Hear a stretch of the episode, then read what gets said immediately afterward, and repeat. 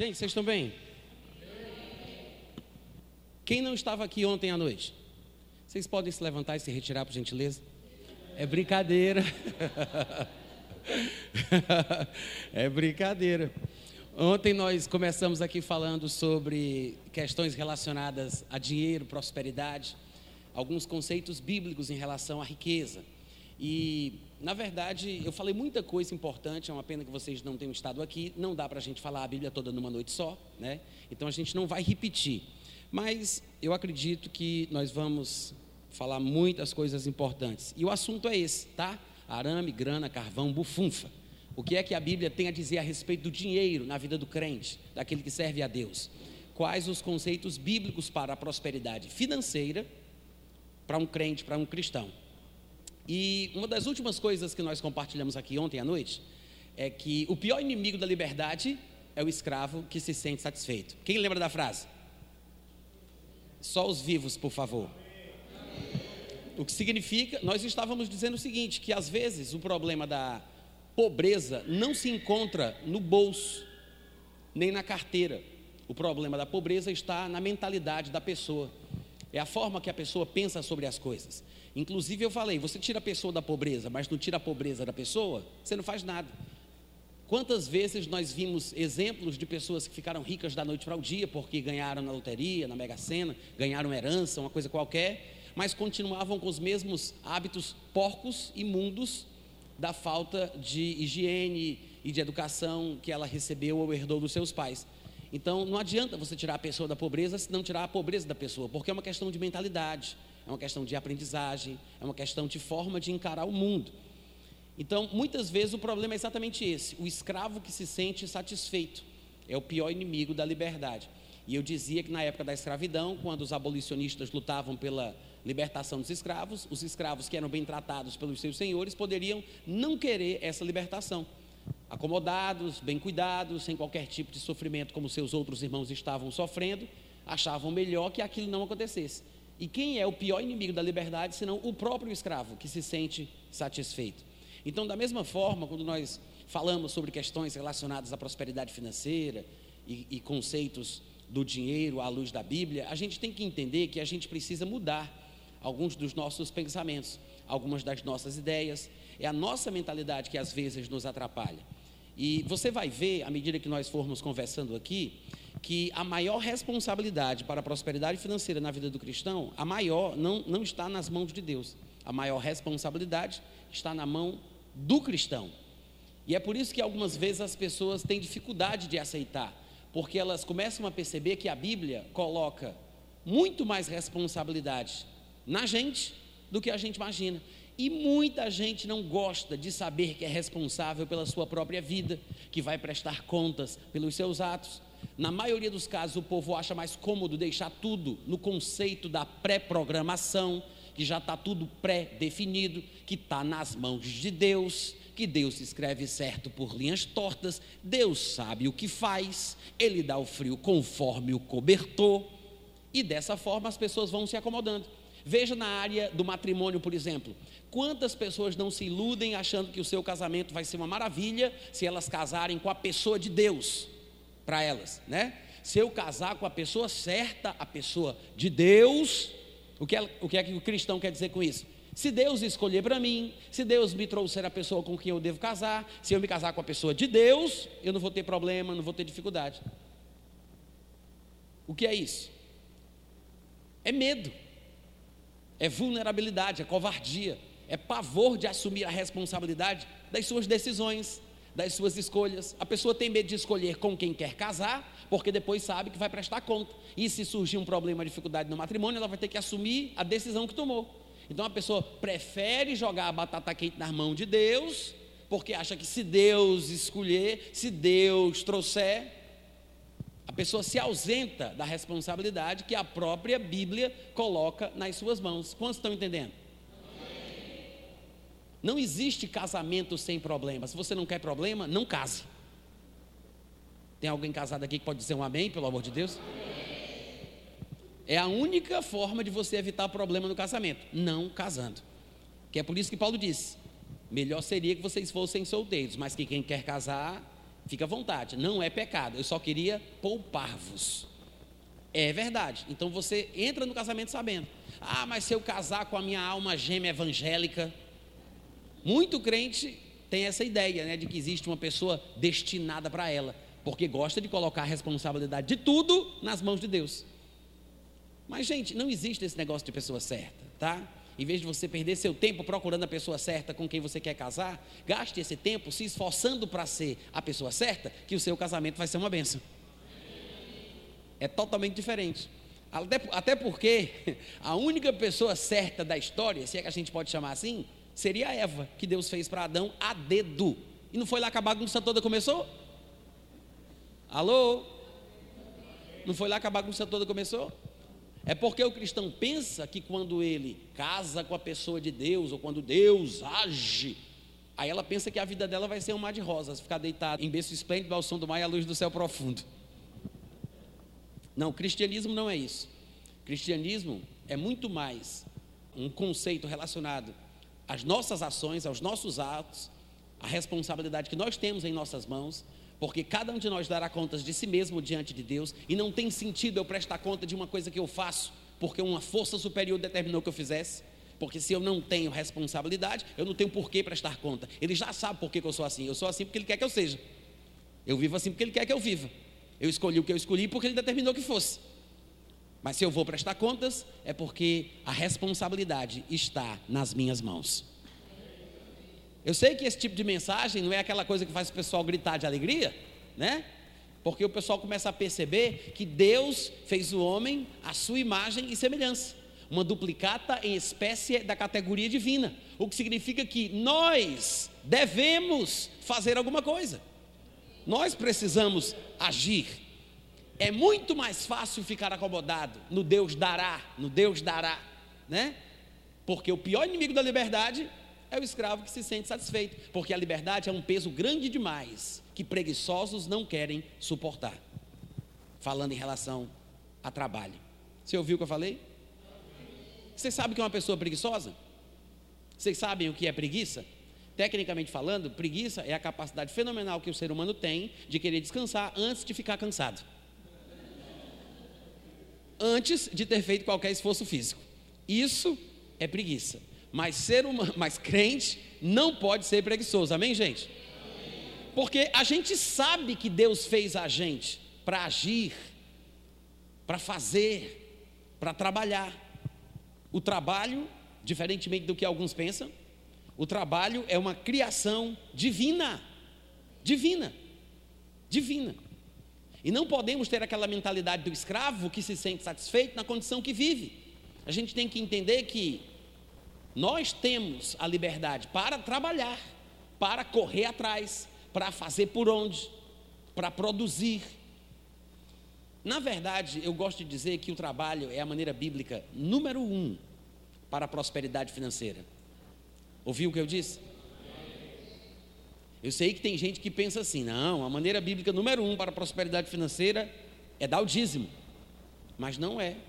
O dízimo é bíblico, ele aparece na Bíblia, tem um sentido na vida do cristão, do, do servo devoto a Deus, inclusive na época do Novo Testamento, muita gente não entende isso, mas a gente vai falar sobre esse assunto se Deus quiser, e eu consegui também, né?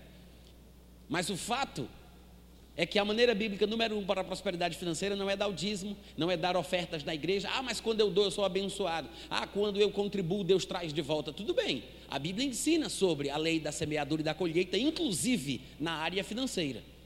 Isso é verdade. Mas não significa que dar, ofertar, dar o dízimo seja a maneira bíblica número um para a prosperidade. A maneira bíblica, bíblica número um para a prosperidade é o trabalho. É o trabalho. Porque afinal de contas, como é que você vai dar aquilo que você não tem? Como é que você vai ter se você não trabalhar? Vai roubar para dar? Vai pedir para dar? Não, irmãos, primeiro nós trabalhamos, aí nós conseguimos alguma coisa e então depois nós damos alguma coisa que nós temos. Amém, gente? Até Paulo diria isso lá em Efésios capítulo 4, no versículo 28, ele diz: Aquele que furtava, não furte mais. Antes, trabalhe, fazendo com as próprias mãos o que é bom, para que tenha com que ajudar o necessitado. Ou seja, Paulo acredita que o trabalho é a maneira de se ter coisas para que eu possa dar para alguém. Alô? Ele diz, aquele que furtava não furte mais. O que ele quer dizer com isso? Bandido que se converte, ladrão que se converte, pessoa que vivia de afanar as coisas dos outros, né? um descuidista qualquer da vida, um preguiçoso vagabundo, que vivia de roubar, de pequenos furtos. Ele diz: aceitou Jesus? Larga essa vida, isso não te pertence mais. Furtava? Não furte mais. Qual é o contrário do furto? É o trabalho. Então ele diz: se furtava, agora não furte mais. Antes, trabalhe, fazendo com as próprias mãos o que é bom. E eu acho interessante que Paulo conceitue o trabalho na visão cristã. Ele diz: trabalho para o cristão é fazer aquilo que é bom. Porque alguém poderia dizer: ah, mas eu sou profissional, eu sou bandido profissional, eu era bandido de carreira, né? Cresci na prática da malandragem especialista no assunto. Sim, uma prostituta pode se considerar uma profissional do sexo, mas, biblicamente falando, tem coisas que não combinam com o conceito do trabalho. Então, quando a Bíblia diz não furte mais, trabalhe, fazendo com as próprias mãos o que é bom, é porque para a Bíblia, trabalhar é fazer o que pode ser chamado de bom. Amém, gente? Porque em alguns casos, o correto seria dizer: Eu sei que você trabalhava nisso antes, agora, porém, não trabalhe mais. Né? Furtava, não furte mais. Em alguns casos significaria dizer não trabalhe mais. Então é bom que o crente saiba que trabalho pela Bíblia é fazer com as próprias mãos aquilo que é bom. Agora, você trabalha, faz aquilo que é bom, para que você possa ter, não só para viver, mas também para que você possa cooperar, ajudar com os necessitados. É isso que Paulo diz aqui. Então, veja que o trabalho vem antes da doação, vem antes do dízimo, Vem antes da oferta, vem antes da esmola. O trabalho tem que vir em primeiro lugar. Como eu disse, vou repetir: o trabalho é a maneira bíblica número um para a prosperidade financeira. A gente tem que repetir muito isso porque tem muito crente que não quer receber essa benção, né? Tem, tem crente que pensa que o trabalho é uma maldição. Vocês sabiam disso? Tem gente que diz: ah, se eu pego quem inventou o trabalho. Foi Deus. Foi Deus. Gênesis 3, 17 a 19. No suor do rosto comerás o teu pão até que tornes a terra, pois dela foste formado, porque tu és pó e ao pó tornarás. É a maldição de Deus sobre o homem depois que ele comete pecado. Ele diz: No suor do teu rosto comerás o teu pão. Então, ele associa uma maldição ao trabalho que o homem vai efetuar. Mas veja que a maldição não é o trabalho, é o suor.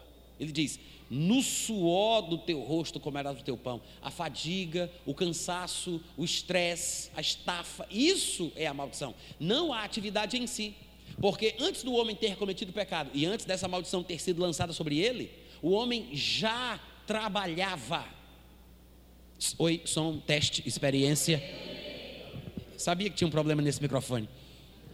Eu vou dizer de novo antes mesmo do homem ter sido amaldiçoado com o suor do seu rosto, o homem já trabalhava. Mas que crente não gosta muito desse assunto, né? Aí você diz, Natan, me prove agora. Agora. Abre a tua Bíblia comigo lá em Gênesis capítulo 1. Todo mundo achou? Então só falta eu. Calma. Cheguei. Gênesis 1, do 26 ao 28, diz assim: Também disse Deus: façamos o homem a nossa imagem conforme a nossa semelhança. Tenha ele, observa aí, veja que Deus não disse: Eu dominarei através do homem, dominemos o mundo pelo ser humano. Não, ele disse: É como nós, é uma duplicata em espécie da mesma categoria divina, a imagem e semelhança da divindade. Ele então tenha domínio. Ora, gente, é para isso que Deus está fazendo o homem como Ele, para que Ele haja como Deus. Deus é o Deus dos céus, mas Ele deu a terra aos filhos dos homens. Tenha Ele domínio sobre os peixes do mar, sobre as aves dos céus, sobre os animais domésticos, sobre toda a terra e sobre todos os répteis que rastejam pela terra. Criou, pois, o homem à sua imagem, a imagem de Deus o criou. Quando ele fala que homem, ele está falando sobre humanidade, é Ben Adam, tá? Os, os seres humanos. Aí ele diz: Criou, pois, o homem à sua imagem, a imagem de Deus o criou, homem e mulher os criou, e Deus os abençoou e lhes disse: Sede fecundos, multiplicai-vos, enchei a terra e sujeitai-a, dominai sobre os peixes do mar, sobre as aves dos céus, sobre todo animal que rasteja pela terra. Desde o momento da criação, o homem foi feito para exercer domínio, controle, para administrar o mundo com todos os seus recursos naturais. Deus não criou as riquezas que nós vemos neste mundo para Satanás e a sua turma. Ele criou para o seu homem, o seu filho, a sua criação. O homem em comunhão com Deus deveria exercer domínio, controle e administrar tudo o que foi feito por Deus. Amém, gente? Agora, você vai dizer para mim que administrar, controlar, dominar não é trabalho? Você acha que não é trabalho? Só porque não existia naquela época sindicato, porque não existia carteira de trabalho, porque não existia a regulamentação trabalhística, porque não existiam as coisas que nós temos hoje, você acha que não era trabalho? Só porque não tinha salário mínimo? Gente, trabalho é muito mais do que o que às vezes a gente imagina. Vocês estão me ouvindo? Por exemplo, se eu estiver cuidando do meu filho, cuidando do filho, alimentando, dando comidinha, dando banho nele, colocando ele para dormir. Eu estou trabalhando? Alguém vai dizer, claro que não. Você está em casa com ele, você não está trabalhando. Só que se eu contratar uma babysitter para cuidar dele e fazer exatamente as mesmas coisas que eu estou fazendo, ela está trabalhando? Ah, ela está, porque você está pagando salário para ela. É isso que a gente pensa sobre trabalho. E uma dona de casa, que varre a casa, que faz a comida, que cuida das coisas, ela não está trabalhando? Claro que não, só faz a sua obrigação. Mas se eu contratar uma diarista para fazer a mesma coisa que ela faz, ela está trabalhando? Ah, claro, porque você está pagando salário. Ou seja, nossa cabeça limitada, medíocre, pensa que trabalho é uma relação de pagamento e recebimento mas trabalho é qualquer atividade que produz alguma coisa. Não importa se o dinheiro que vai entrar é muito ou pouco, ou se o resultado vai ser X ou Y. Trabalho é a atividade que o ser humano, criado à imagem e semelhança de Deus, pode executar. Isso é trabalho. Quando Deus criou o homem à sua imagem e semelhança e o colocou no jardim do Éden para o cultivar, para guardá-lo, para sujeitar os animais, para dominar a terra, era para o homem trabalhar. Claro, porque isso é trabalho. Amém, irmãos? É trabalho. Veja, por exemplo, Gênesis capítulo 2, versículo 5. Lá está escrito: Não havia ainda nenhuma planta do campo na terra, pois ainda nenhuma erva do campo havia brotado, porque o Senhor Deus não fizera chover sobre a terra e e também não havia homem para lavrar o solo. Está vendo aí? Ele diz: Não havia erva do campo, nenhuma erva do campo havia brotado ainda, porque o Senhor Deus não fizera chover sobre a terra e também não havia homem. Em outras palavras, muita gente boa só lembra da parte de Deus, porque se Deus fizer isso, se Deus fizer aquilo, quando Deus faz, sim, de fato, a Bíblia diz que a erva do campo não havia brotado porque Deus não tinha feito chover. Mas o versículo não termina aí e não havia homem para fazer a sua parte, porque sempre é assim, a mesma verdade do livro dos princípios se repete. Deus faz a sua parte, mas ele espera que o homem faça a parte dele.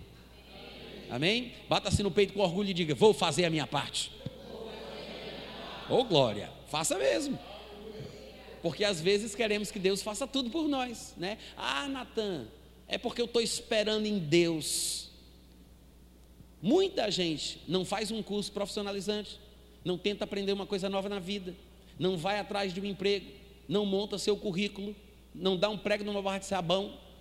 Ainda bem que não tem muito sudestino aqui, porque senão eles não entenderam o que significa isso, né? Mas a verdade é essa. Muita gente boa não faz nada porque diz, quando se converte, né? quando é religioso, diz, eu estou esperando em Deus, oh glória. E se Deus estiver esperando por você? Hein? Alô? Se Deus estiver esperando por você. Ah, mas se papai do céu me ama, ele vai me carregar nos braços. Depende. Porque todo pai carrega os seus filhos nos braços. Quando os filhos estão na fase de serem carregados nos braços. Mas seria ridículo esperar que um pai entrasse com o seu filho no culto da igreja do domingo à noite quando o filho tem 33 anos de idade. Aí o filho é colocado, o menino fica em pé, vai cantar o louvor, vai participar do culto, e aí, totalmente normal. Você pensa que é um milagre, porque, sei lá, um paralítico, um tetraplégico, alguma coisa foi trazido nos braços, mas ele está lá pulando, cantando, se alegrando em Deus. Aí você pergunta para ele: Você foi curado no culto hoje? Aí diz: Não, perfeitamente normal a vida inteira. E por que seu pai lhe trouxe nos braços? É porque papai me ama. Justifica a resposta? Não. Se o menino não tiver problema, o pai tem problema, ou os dois têm problema, né? Isso quer dizer o que, gente? Nós achamos isso ridículo, mas queremos que Deus faça isso com a gente. A gente quer que Deus faça a mesma coisa com a gente. Se Ele me ama, está nas mãos de Deus, estou esperando em Deus, Ele vai me carregar nos braços. Eu me lembro daquela música que o pessoal canta por aí, né? Deus vai me fazer andar por sobre as águas. Já viram essa música? Não estou dizendo que vocês cantam, não, mas os primos de vocês devem cantar.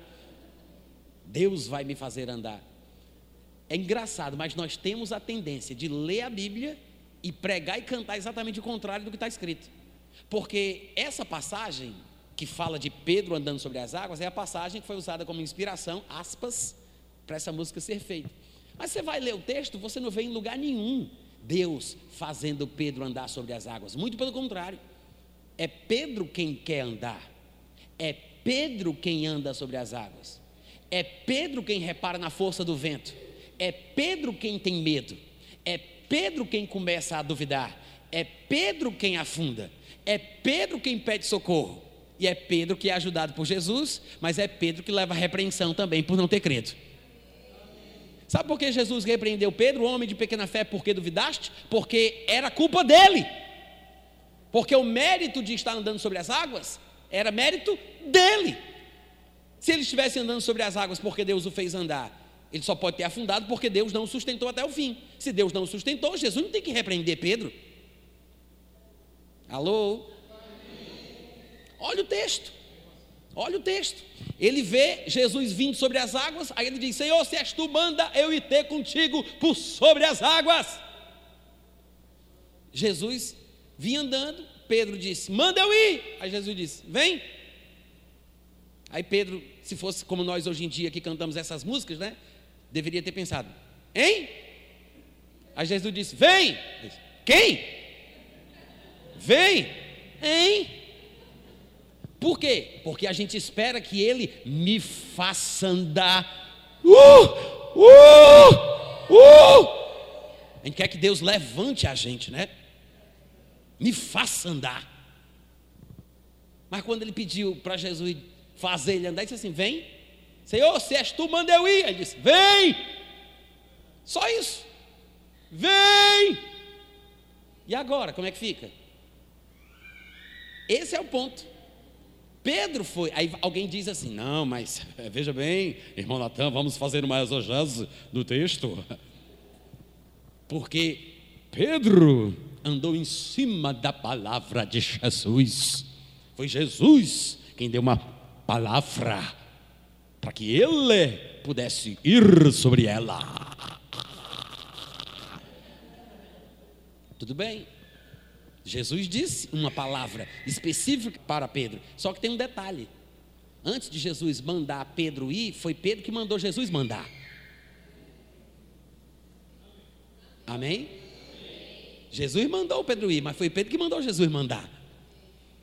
A iniciativa foi de Pedro. Foi Pedro que quis. Foi Pedro que teve a ideia. E Jesus não repreendeu Pedro por querer fazer o que Jesus fazia.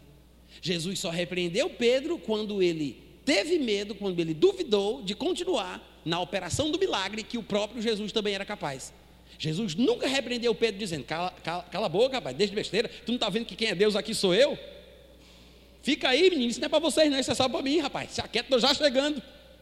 Não, Jesus nunca repreendeu Pedro por ousar, por ter iniciativa, por ter aquela intrepidez, por querer fazer o que Jesus fazia. Mas nós somos assim, acovardados, tímidos, nos sentimos miseráveis, imprestáveis, incapazes, pequenininhos. Deus é que está com a. Toma Deus. É assim que a gente faz.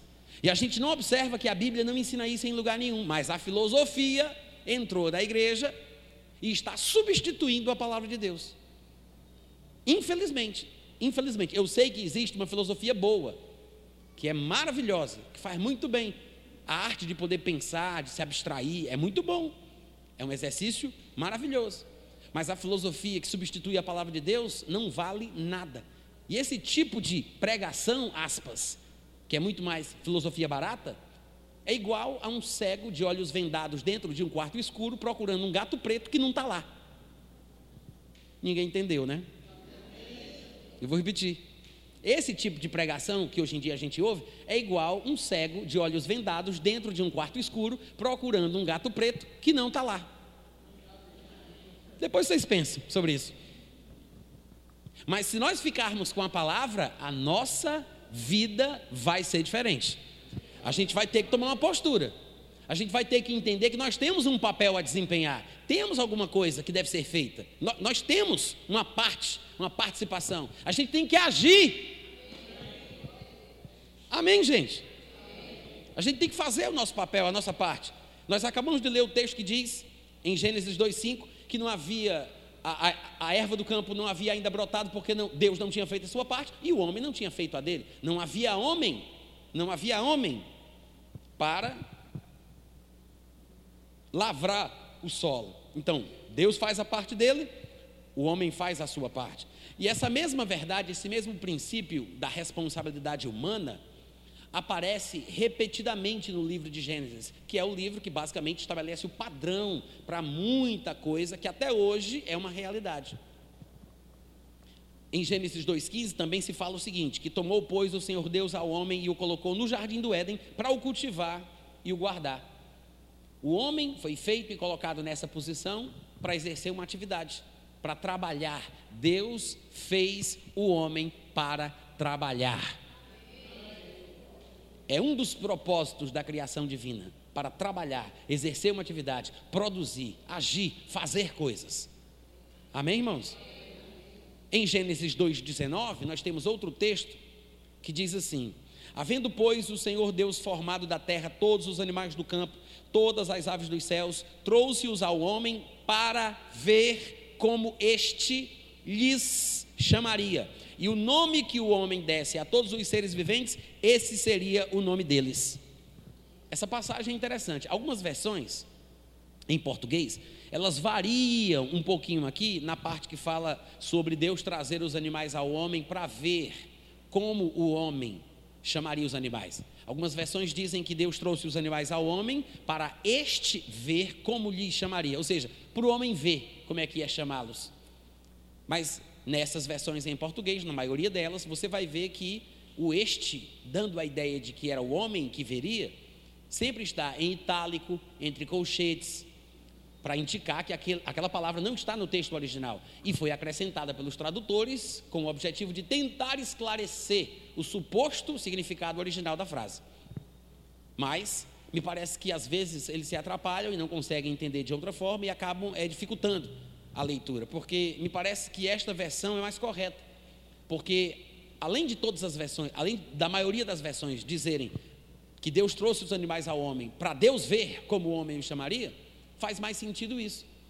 Porque, afinal de contas, se todo o livro de Gênesis está, está mostrando que Deus fez o homem para administrar, para cuidar, para sujeitar os animais, os répteis, as aves, nada mais lógico do que manter uma consistência ideológica. Deus trazer os animais ao homem para ver como o homem lidaria com eles, para o homem nome, para o homem nomeá-los. Então, o texto está de fato dizendo que Deus trouxe os animais ao homem para ver como o homem chamaria os animais.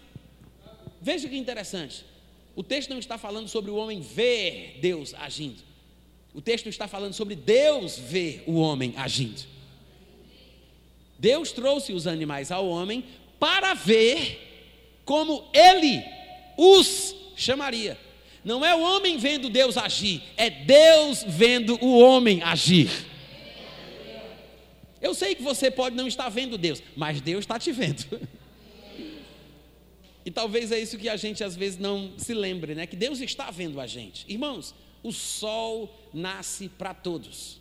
Não tem ninguém mais privilegiado do que outro. Eu sei que existem circunstâncias e situações que às vezes são até impeditivas, né, para você ter um estudo, uma formação, um, um, um, uma coisa realmente que possa lhe dar condições de você desenvolver na vida. Mas com Deus nós podemos superar todas as dificuldades.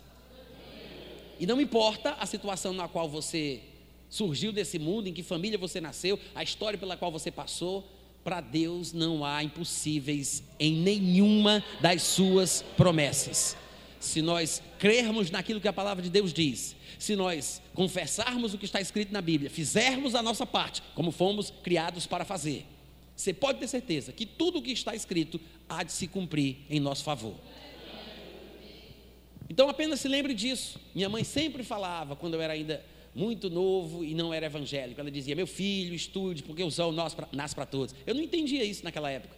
Minha mãe dizia: Meu filho, vai estudar, porque o sol nasce para todos. Eu disse, eu... Depois é que eu entendi que, na verdade, foi Jesus quem tinha dito isso na Bíblia. Minha mãe talvez nunca teve ideia de que era Jesus que tinha criado esse dizer. Porque lá em Mateus capítulo 5, versículo 45, Jesus disse: Para que vos torneis filhos do vosso Pai celeste, porque ele faz o sol, o sol nascer sobre os maus e os bons, e chuva e faz vir as chuvas sobre justos e injustos. Jesus disse: "O sol nasce para todos". Deus faz o seu sol nascer para os maus e para os bons. As chuvas ele faz vir sobre os justos e os injustos. O que, o que Jesus quis dizer com isso? Que tudo que Deus tem para dar, Ele dá para todo mundo, porque Deus não faz acepção de pessoas. O ser humano faz, o crente, o evangélico metido a besta faz, mas Deus não é evangélico, graças a Deus. Amém, gente? Você sabia que Deus não é evangélico? Mas tem muito crente que bate no peito e se orgulha porque Deus é da sua religião. Não é. Deus não é evangélico, Deus não é católico, Deus não é espírita, Deus não é macumbeiro, Deus não tem religião. Deus está acima desses conceitos, dessas terminologias inventadas pelos homens. Deus é Deus, acima de todos, e Ele não faz acepção de pessoas. É por isso que o sol nasce para todos, para o bom e para o que a gente diz que é mal. E ainda que seja mal, mesmo assim Deus não vai ser mal por causa da maldade dele. Deus faz o seu sol, que é uma coisa boa, nascer para o bom e para o mal. Deus faz a sua chuva, que é uma coisa boa, vir para o justo e vir para o injusto. Isso quer dizer, todos temos a mesma condição, a mesma oportunidade, a mesma possibilidade de conquistar, de produzir, de trabalhar, de fazer. Todos temos. Porque enfrentamos as mesmas dificuldades, mas também temos os mesmos recursos divinos que foram concedidos, os mesmos. Amém, gente? Nós temos outra passagem que prova isso, lá em Atos capítulo 14, 17, diz que, contudo, Deus não se deixou ficar sem testemunho de si mesmo, fazendo o bem, dando-vos do céu chuvas e estações frutíferas, enchendo o vosso coração de fartura e de alegria. Isso aqui é o apóstolo testemunhando sobre as obras de Deus ao longo dos tempos, até que Jesus Cristo tivesse vindo. Mas ele diz que nessa época, antes da vinda de Jesus, mesmo assim, Deus não ficava sem testemunho de si. Como Deus testemunhava sobre a sua bondade? Mandando chuva, mandando estação frutífera, enchendo de alegria o nosso coração. É isso que ele diz. Estes são os argumentos para provar como Deus é bom para todo mundo. A chuva é uma prova da bondade de Deus. E Jesus disse que a chuva que Deus manda é para o justo e para o injusto. Então, o sol nasce para todos.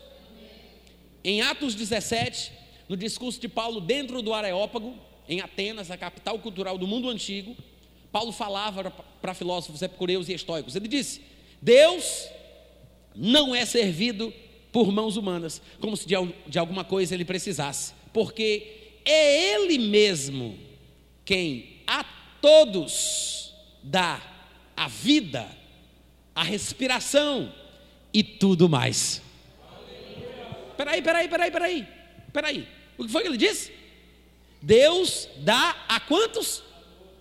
Hum, abre aí, eu quero que você veja essa passagem com seus olhos que a terra há de comer.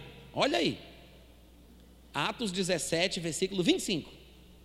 Como é que diz aí? Olha aí, todo mundo achou? Posso ler? Vou repetir. Paulo diz: Deus não é servido por mãos humanas como se de alguma coisa precisasse, pois Ele mesmo é quem? A quantos? A quantos? Aos judeus? Aos predestinados? Aos especiais? A casta divinamente escolhida? Não, ele diz: Deus é quem a todos dá o que?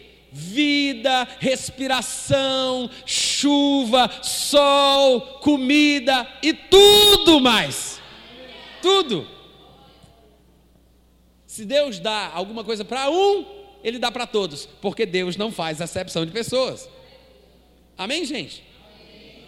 Então lembre-se disso. A força para trabalhar a capacidade para administrar a vida, a, a, a, capacidade de poder fazer alguma coisa, isso é uma dádiva divina. Deus deu a todos a mesma capacidade de fazer alguma coisa.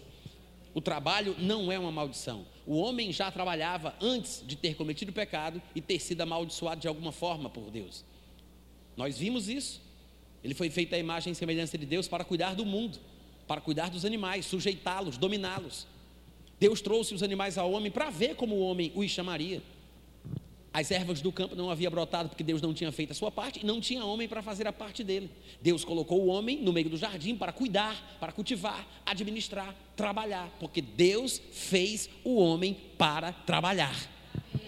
Então, quando Deus diz: "No suor do teu rosto comerás o teu pão", Deus não está amaldiçoando o homem com o trabalho ele está amaldiçoando o homem com uma limitação na sua capacidade de trabalhar. Porque agora o homem cansa, o homem se fadiga, o homem sua, entra em estafa, tem que repousar mais, descansar, tem prazo de validade. Já pensou a bênção que seria trabalhar sem descansar, hein, gente? Cadê os glória a Deus e aleluia aqui dessa igreja? A maldição aqui é outra, não é o trabalho, tá? Coloque isso na sua cabeça. Aí tem gente que diz assim: Ah, Natan, tudo bem, muito bonitinho o que você falou, mas eu vou viver pela fé. Você já viu crente que diz que vive pela fé? Vocês nunca viram? Eu não estou dizendo que vocês falaram isso, não, gente. Mas vocês nunca viram aqueles crentes que falam assim? Eu vivo pela fé. Sabe o que eles querem dizer com isso? Eles estão querendo dizer que estão vagabundando para Jesus.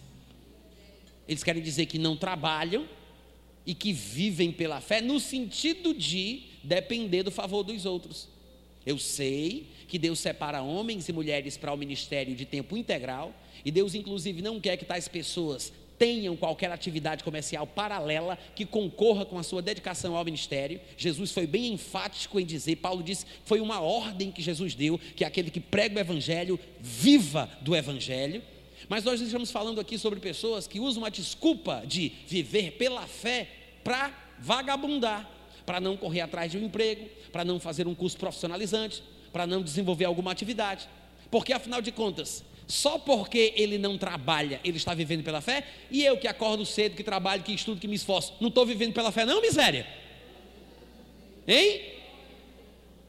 Alô? Gente, a pessoa que estuda, a pessoa que se esforça e que trabalha, vive mais pela fé do que o vagabundo. Quantos estão entendendo? Por quê? Porque a pessoa acredita, ela tem fé, é por isso que ela ousa ver o que não está sendo visto. Ela se antecipa, ela olha para frente, ela vê o futuro, ela sabe que o que ela semeia, ela vai colher. É por isso que ela estuda, é por isso que ela faz faculdade, é por isso que ela faz curso profissionalizante, é por isso que ela faz hora extra, é por isso que ela corre atrás. Ela está investindo. Ela acredita que aquilo que se planta, colhe. Isso é fé. Qualquer pessoa que estuda, que trabalha, que se esforça, mostra que é crente. Eu não estou falando que esse tipo de fé vai trazer para ela a salvação ou que ela vai entrar no céu. Eu não estou falando sobre isso. A salvação, a, a, fé para a salvação é uma crença muito específica, num ponto doutrinário bíblico muito específico. Mas eu estou falando aqui sobre princípios funcionais, práticos da vida, que funcionam para qualquer um. Porque a pessoa que faz esse tipo de coisa, que trabalha, que estuda, que corre atrás, mostra que crê. É claro que ela tem fé. Ela está vendo o invisível. Ela está com uma perspectiva do que vai conseguir, do que vai conquistar, do que vai acontecer, antes mesmo de ter as coisas nas suas mãos. Então, quem trabalha, com certeza crê. Não existe esse negócio de trabalhar, não existe esse negócio de viver pela fé sem trabalhar. Não existe isso. Eu sei que tem crentes que falam assim: vou, vou, vou viver pela fé, eu vou prosperar pela fé. Tem duas maneiras, tem gente que fala assim, né? Tem duas maneiras do crente prosperar. Uma é trabalhando, a outra é pela fé. Ridículo isso, gente. Ridículo. Mas eu já vi alguns dos meus colegas de trabalho, alguns pregadores, fazendo exatamente isso. Tem gente que prospera trabalhando, mas tem aqueles, oh glória, que, traba, que não trabalha, mas prospera pela fé. Não, errado. Não tem como uma pessoa que trabalha não ter fé. Amém, gente? E tem mais: o trabalho é uma ação divina, porque Deus fez o homem para trabalhar. Eu me lembro do argumento de Tiago, lá no capítulo 2, versículo 18, porque ele disse: Ah, tu tens fé? Tá bom, tudo bem. Tu tens fé, eu tenho as obras. Agora, me mostra aí essa tua fé, sem obras, porque com as minhas obras eu vou te mostrar o que é ter fé. Está escrito. Isso é argumentação lógica de Tiago, irmão de Jesus. Tiago, capítulo 2, versículo 18. Olha lá comigo. Abre lá. Tu tens fé? Eu tenho as obras. Mostra-me essa tua fé. Eu quero que você observe que quando ele diz assim, ó, mostra-me essa tua fé, veja que ele está deixando claro que a fé dessa pessoa com quem supostamente ele conversa é uma fé inventada, criada, particular da cabeça dessa pessoa, porque a fé bíblica e verdadeira, ela não se baseia em qualquer tipo de ideia que não esteja associada à prática, à obra, à ação. É por isso que ele diz: "Ah, tu tem fé? Me mostra aí essa, essa tua fé sem obra". Porque na cabeça de Tiago não existe uma pessoa que tenha fé e não faça alguma coisa. Que não haja, que não tenha ações correspondentes. É por isso que ele diz: "Me mostra aí essa tua fé sem obra que eu quero ver". Aí ele fala: tudo bem, mas eu vou te mostrar com as obras a minha fé. Por quê? Porque não tem como uma pessoa que faz alguma coisa, que age, que realiza uma obra, não ter fé. Porque a obra em si é uma expressão da fé. É isso que a Bíblia diz. Amém, gente? Amém. E para deixar mais claro, mais certo, de que é exatamente isso que a Bíblia ensina, eu quero citar dois textos que são bem populares no meio evangélico, quando se fala sobre prosperidade financeira. Um deles é Josué capítulo 1, versículo 8, e o Salmo 1, do versículo 1 ao versículo 3. Em Josué, no capítulo 1, ele diz o seguinte: Não, não cesses de falar deste livro da lei, antes medita nele, dia e noite, para que tenhas cuidado de fazer segundo tudo quanto nele está escrito. Então farás prosperar o teu caminho e serás bem sucedido. Quem conhece esse texto? É um texto popular, muito usado, principalmente em seminários sobre finanças, em seminários sobre prosperidade, porque ele fala exatamente isso: farás prosperar o teu caminho. O problema é a interpretação, porque o povo abre a Bíblia, o povo lê a Bíblia, mas eles interpretam do jeito que querem, da forma que ouviram, dizendo os seus pregadores prediletos. O texto em si é desprezado, só serve para ser lido, mas nem sequer é considerado. Porque o texto não está dizendo que Deus vai prosperar o nosso caminho, mas na maioria das vezes as pessoas leem a passagem e dizem: Viu aí, irmãos? Deus vai prosperar o teu caminho, Deus vai te fazer andar por sobre as águas. Mas não está escrito isso. Não está escrito isso. Está escrito o seguinte: Deus fala para Josué, através de Moisés ou de forma direta, ele diz ao homem: Não cesses de falar deste livro da lei, medita nele de dia, medita nele de noite, medita nele de dia, medita nele de noite, para que tu tenhas cuidado de fazer, segundo tudo quanto nele está escrito. Então, tu é o sujeito implícito. Tu, não sou eu, não é Deus dizendo eu, ele diz: Tu farás prosperar o teu caminho. Isso aqui é um conselho de Deus para o homem. Tu farás. ele não está falando com um homem que se chama Farás da Silva, não, viu gente? Ele está falando, tu farás, eu farei, tu farás, ele fará, nós faremos, tu farás. Diga, eu farei. Deus está dizendo, tu farás. Tu farás. Agora, como é que Deus diz que o homem fará? Ele diz: antes de fazer, medita de dia, de noite, de dia, de noite, de dia, de noite. Por quê? Porque Deus sabe a importância do amadurecimento emocional, intelectual, profissional, para que a pessoa possa fazer alguma coisa. Deus não é irresponsável. Você não colocaria uma, uma quantidade de dinheiro exorbitante na mão de uma criança de um ano de idade.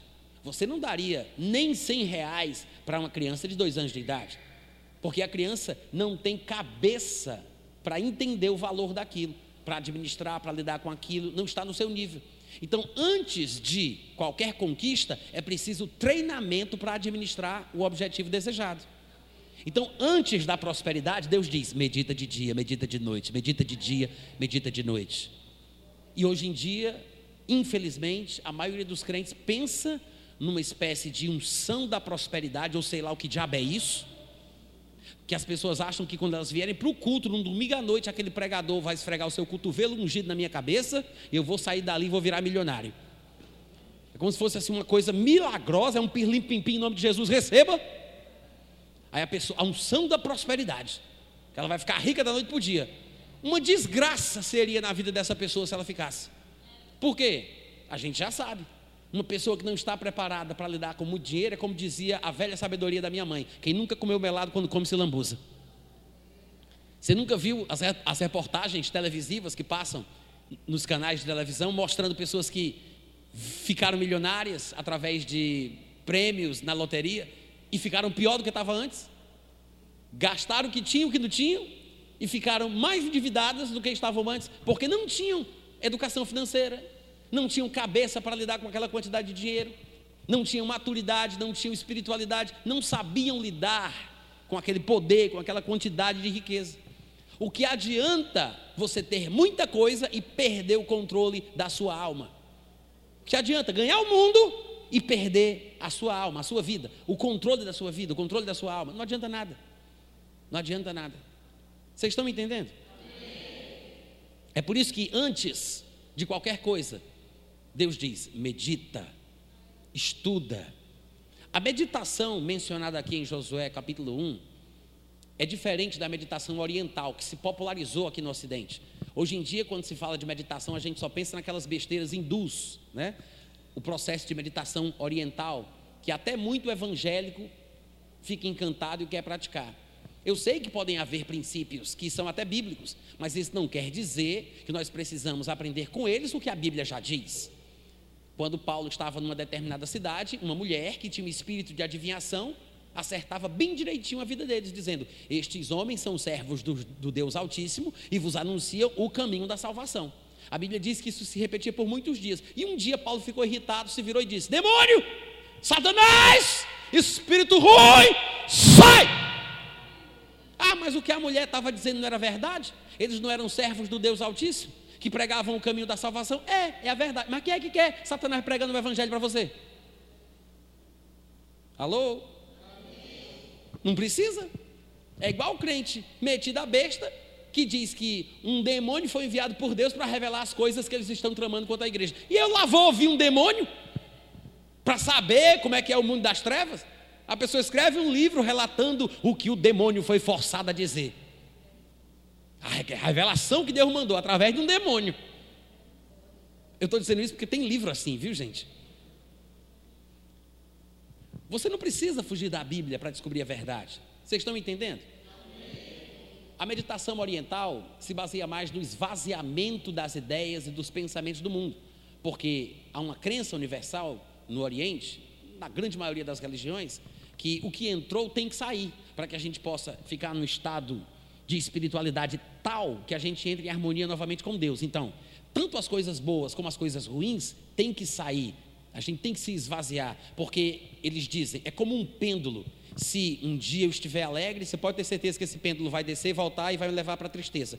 Se um dia eu estiver na alegria extrema, na proporção da alegria que eu sentia, eu vou estar na tristeza extrema. Então, para que eu não fique oscilando entre sentimentos, entre coisas boas e ruins, para que eu possa voltar para Deus e me harmonizar com Ele, eu tenho que me esvaziar através da meditação das influências positivas e negativas, dos sentimentos positivos ou negativos. Então, a meditação oriental é basicamente, em essência, o esvaziamento da mente. A meditação cristã é o contrário, é o preenchimento da mente com os pensamentos de Deus. Não é não pensar, é pensar de forma correta, dentro do padrão da palavra, do crivo da, da palavra. Meditar não é não pensar, é pensar mais ainda, só que de forma correta, de forma coerente com as Escrituras. É por isso que Deus diz: medita de dia e de noite, no que está escrito no livro da lei. Por quê? Porque esse livro do qual ele está falando, que é a Bíblia, é um livro que contém pensamentos que não são lá muito comuns.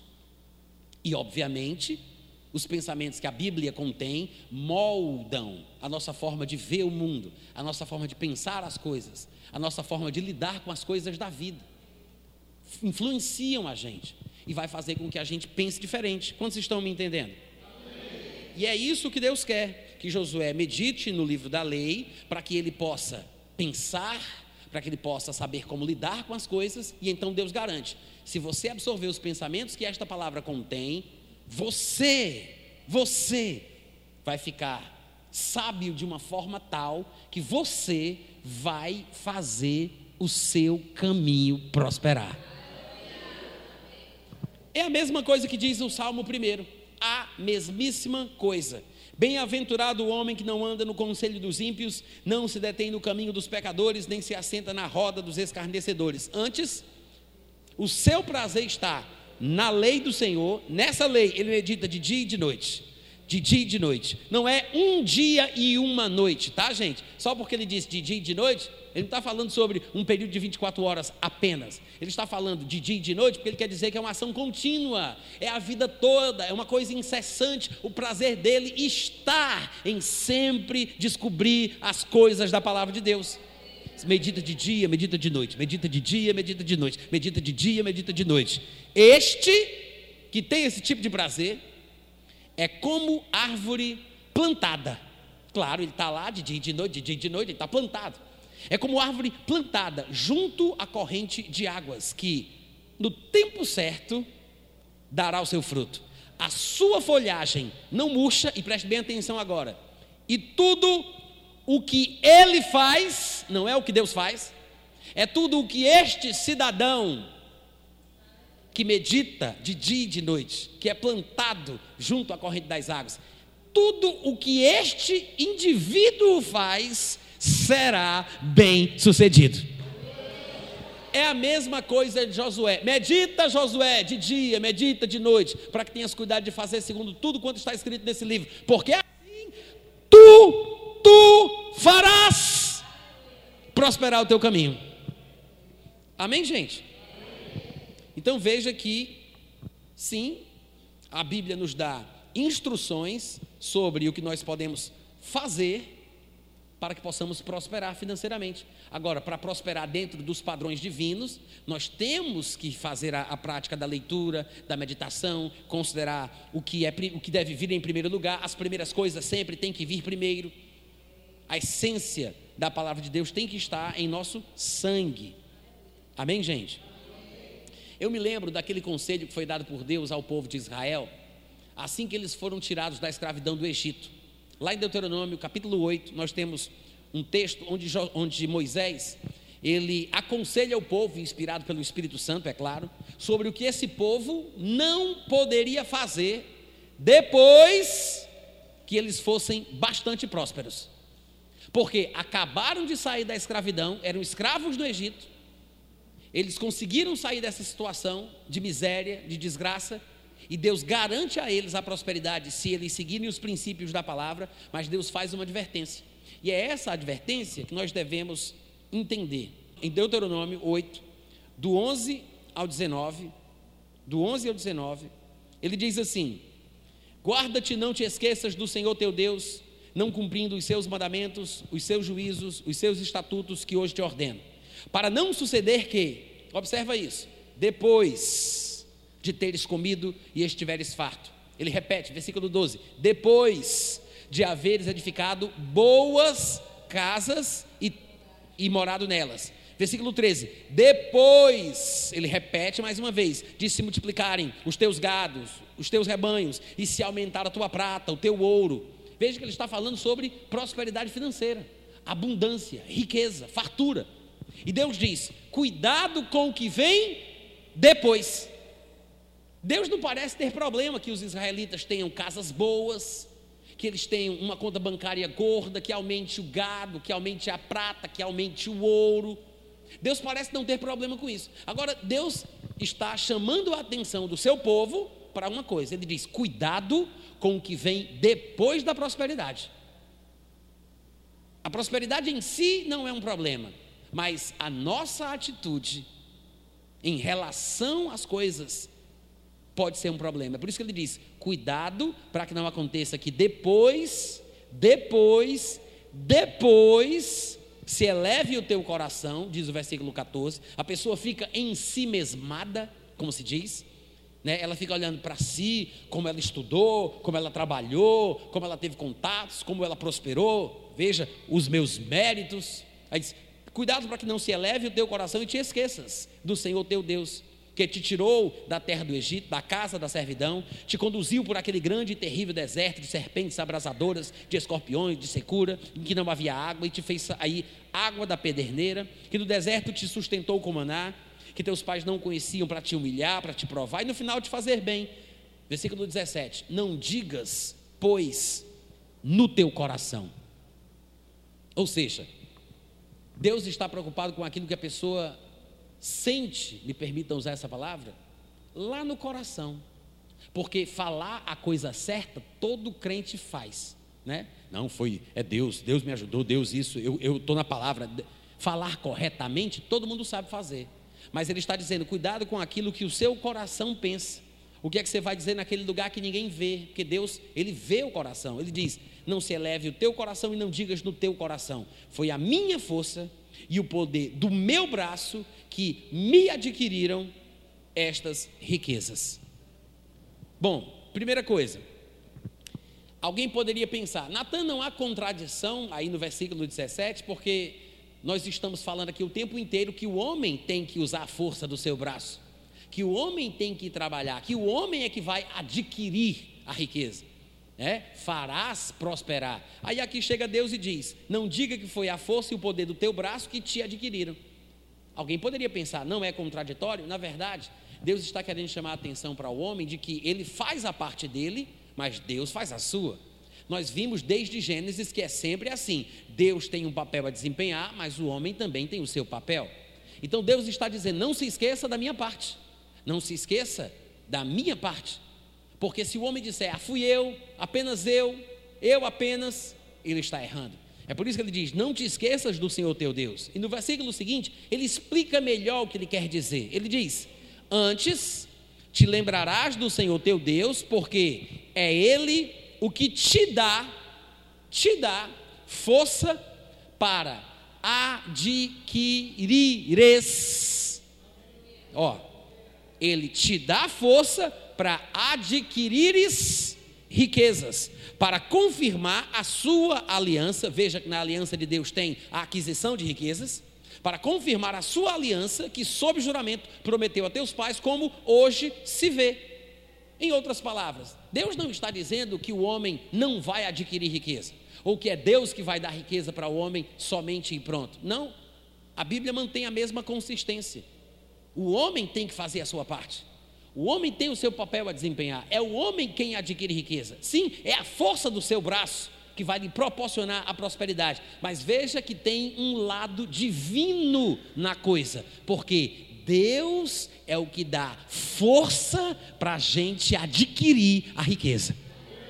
Sim, somos nós que adquirimos, somos nós que fazemos prosperar o nosso caminho, mas mesmo aquilo que a gente faz é de Deus. É isso que ele quer dizer.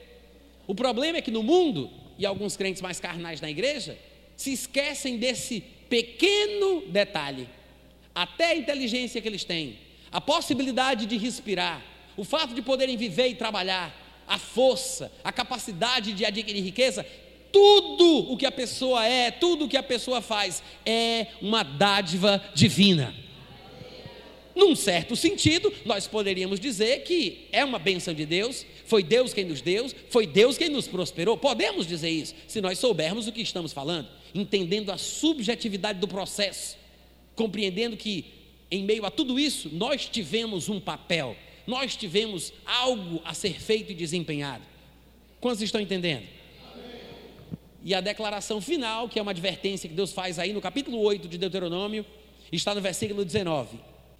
E se te esqueceres do Senhor teu Deus e andares após outros deuses e os servires e os adorares, protesto hoje contra vós outros que perecereis. Veja, Deus está falando, vocês vão prosperar, vai ser abundante o gado, a prata, o ouro, vocês vão morar em casas boas, vocês vão prosperar. Agora, Cuidado para que não aconteça que depois de aumentar o gado, depois que aumentar o ouro, depois de vocês terem casas boas e morar, e morar nela, cuidado para que não aconteça que depois você se esqueça que eu também tenho parte nisso aí. Eu espero que vocês não se esqueçam de mim, isso é Deus falando, porque Deus é quem dá força para o homem adquirir riqueza. Aí ele diz: se você se esquecer da parte de Deus na tua prosperidade, Protesto hoje contra vós outros que perecereis. Só que ele acrescenta um detalhe: ele diz: se te esqueceres e andares após outros deuses e os servires e os adorares. A prosperidade, ela pode ser um Deus na vida de alguém. Isso aqui que Deus fala em Deuteronômio 8,19 é basicamente a mesma coisa que Jesus falou lá em Mateus capítulo 6, versículo 24. Ninguém pode servir a dois senhores, porque ou há de aborrecer-se de um e amar ao outro, ou se devotará a um e desprezará o outro. Não podeis servir, isso é Jesus concluindo: não podeis servir a Deus e as riquezas. Amém, gente? Não tem como. Não dá para servir Deus e servir as riquezas. É a mesma coisa que é dita lá em Deuteronômio: se esquecer de Deus, se você se deixar levar por outros deuses, porque a riqueza pode ser um Deus na vida de alguém, pode se assenhorar da vida de alguém. É por isso que Jesus diz que a riqueza é um senhor, não dá para servir dois senhores. Deus Pai pode ser um senhor, mas a riqueza pode ser um senhor na vida de alguém. Não dá para servir dois senhores, não dá para servir Deus e as riquezas. Viver em função da riqueza, viver em função da prosperidade, é abandonar a Deus, é se tornar idólatra, porque o amor do dinheiro, a cobiça, a avareza, esse negócio de querer ficar rico, esse desespero, esse desequilíbrio, é idolatria. Nós vimos isso ontem. Paulo chama assim a avareza, o amor do dinheiro, a cobiça, o querer ficar rico.